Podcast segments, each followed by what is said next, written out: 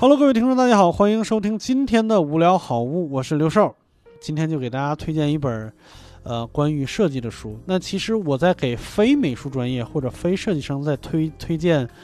呃，设计书的时候呢，我基本上就会提这一这一本，而且这一本也不是什么太新鲜的，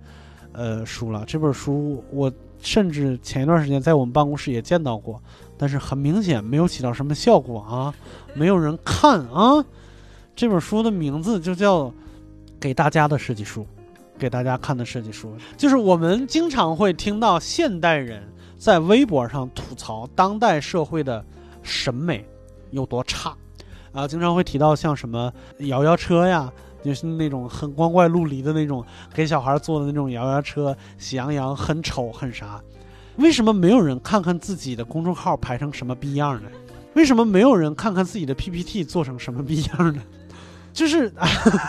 名片啊，什么 Word 文档是什么样子的啊？你还有脸吐槽人家？到自己这儿，大家都假装看不见，或者是看见了也不觉得有什么。那这本书呢，非常贴心的，就是从我们日常的办公文档怎么来收拾它的视觉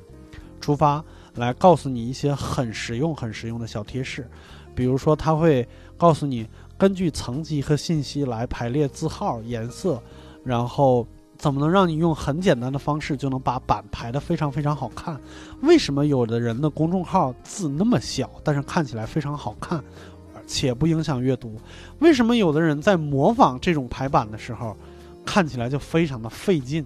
对，还有正副标题应该怎么排列？一张一页纸上的信息应该怎么放，能让大家，呃，更看起来更规整、更有更有章法，甚至能节省阅读时间？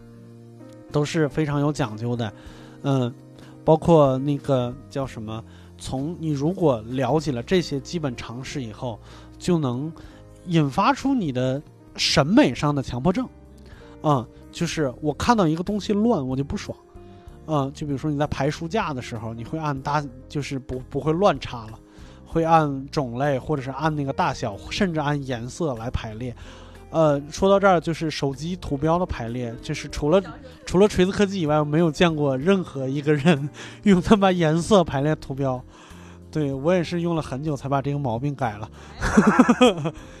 然后能引申到一个方向上去，就比如说你怎么欣赏一张海报，因为海报和画儿不太一样，海报是有功能性的。有的人的海报做的非常的酷炫，然后打的就是各种呃结构重组，结构重组，但是它。对于我来说，仍然不是一张成功的海报，是因为在我看起来它是杂乱的。海报是有节奏的。我曾经有一个上海的演员，他们在一个新俱乐部开开始的时候，就是给我发了一张海报。我看完说这儿不对，这儿不对，这儿不对，这儿不对，这儿不对。然后他改，改完了以后，最终一个意见，我告诉他应该怎么怎么怎么做的时候，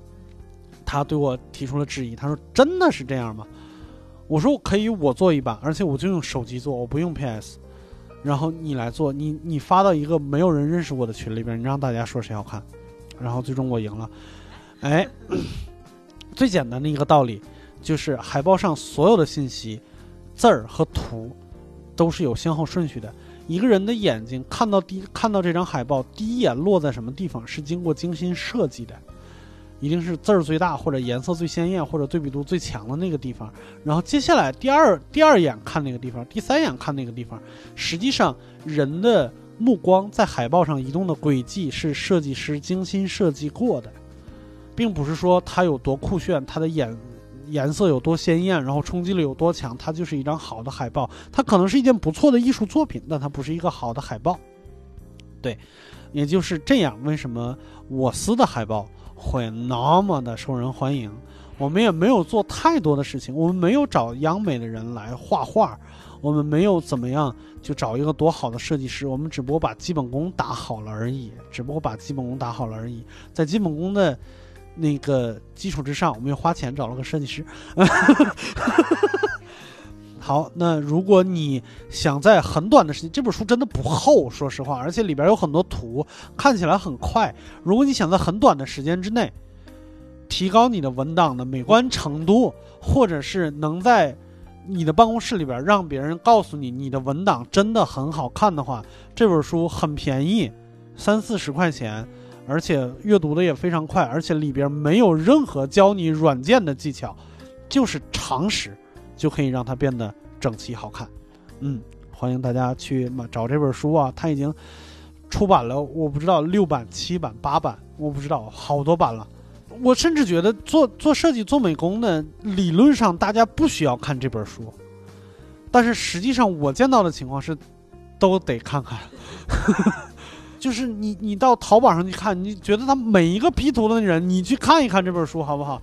并不是说不让你字儿大，不是说设计师一上来就是把字儿放小，然后把色度调灰什么，不是不让你字儿大，你得